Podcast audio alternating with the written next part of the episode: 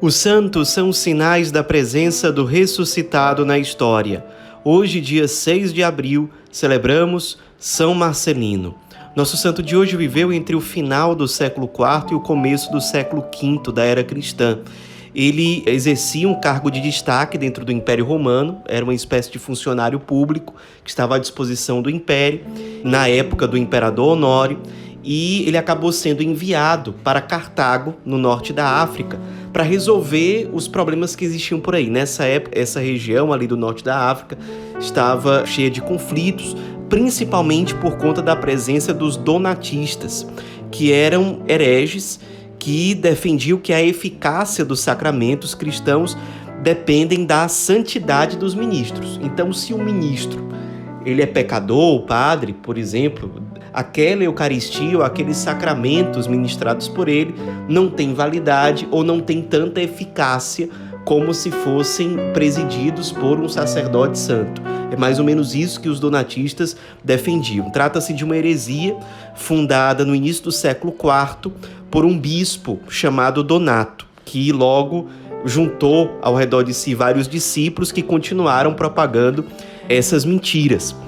Logo ao chegar em Cartago, Marcelino procurou seu amigo, Santo Agostinho, que ele já conhecia anteriormente, e com Santo Agostinho ele se aconselhou, inclusive, para saber como resolver esse conflito com os donatistas, sobre outras questões também. O ideal dos dois, de Santo Agostinho e de São Marcelino, era buscar o bem comum e a paz ali naquele território. Além disso, São Marcelino foi importante nessas consultas que ele fazia a Santo Agostinho. Santo Agostinho se sentia motivado a escrever livros. Então, alguns tratados de Santo Agostinho foram escritos a partir de provocações, de questionamentos feitos por São Marcelino. Por exemplo, os tratados de Santo Agostinho sobre a Trindade, sobre a remissão dos pecados, sobre o espírito, etc.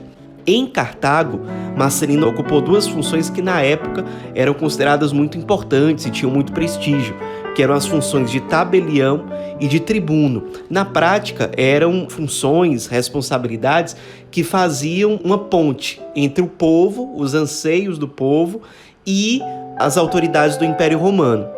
No como São Marcelino era um homem muito correto, honrado, era um pai de família, muito virtuoso, sempre procurava a melhor saída. Então ele acabava que ele era muito estimado pelas pessoas em geral. Além disso, era muito religioso, as pessoas sabiam disso. Ele tinha muita piedade, uma vida de oração intensa. E como ele foi combatendo os erros donatistas, e tinha grande parte do povo ao seu lado, por ser uma pessoa muito virtuosa, ele acabou sendo muito perseguido pelos donatistas, que acabaram inventando calúnias sobre ele, principalmente a calúnia de que Marcelino seria cúmplice de um usurpador do Império Romano chamado Heradiano. Claro que isso era uma mentira, mas com base nessa mentira, nessa calúnia, Marcelino foi julgado e foi condenado à morte. Um testemunho antigo se refere à morte de Marcelino da seguinte forma: O perseguidor furioso ordenara que lhe fosse cortada a cabeça no meio do bosque, para que ninguém soubesse onde estava o corpo. Essa é a história do seu triunfo. Triunfo porque se tratou na prática de um martírio. Então a maldade foi tão grande, o ódio em relação a Marcelino foi tão grande que ele foi martirizado sem presença de testemunhas no lugar isolado para que as pessoas não encontrassem o corpo dele posteriormente, até porque nessa época, quando se encontrava o corpo de um Marte, aquilo era tratado como uma relíquia, né? Então era levado para os templos e tudo mais. Então, para evitar esse tipo de coisa, os algozes de Marcelino decidiram matá-lo no lugar onde dificilmente o corpo dele seria encontrado posteriormente. Um ano mais ou menos depois da morte de Marcelino, o erro do julgamento dele foi reconhecido pelo próprio Império Romano, inclusive pelo próprio imperador Honório, e que reconheceu que aquilo, todo o julgamento foi baseado numa mentira, em acusações que não tinham sentido e que, portanto, a morte de Marcelino correspondia na prática a uma injustiça. Logo que isso ficou esclarecido, os cristãos em geral passaram a considerar Marcelino um verdadeiro Marte e com toda justiça. O martírio dele aconteceu no dia 6 de abril do ano 411.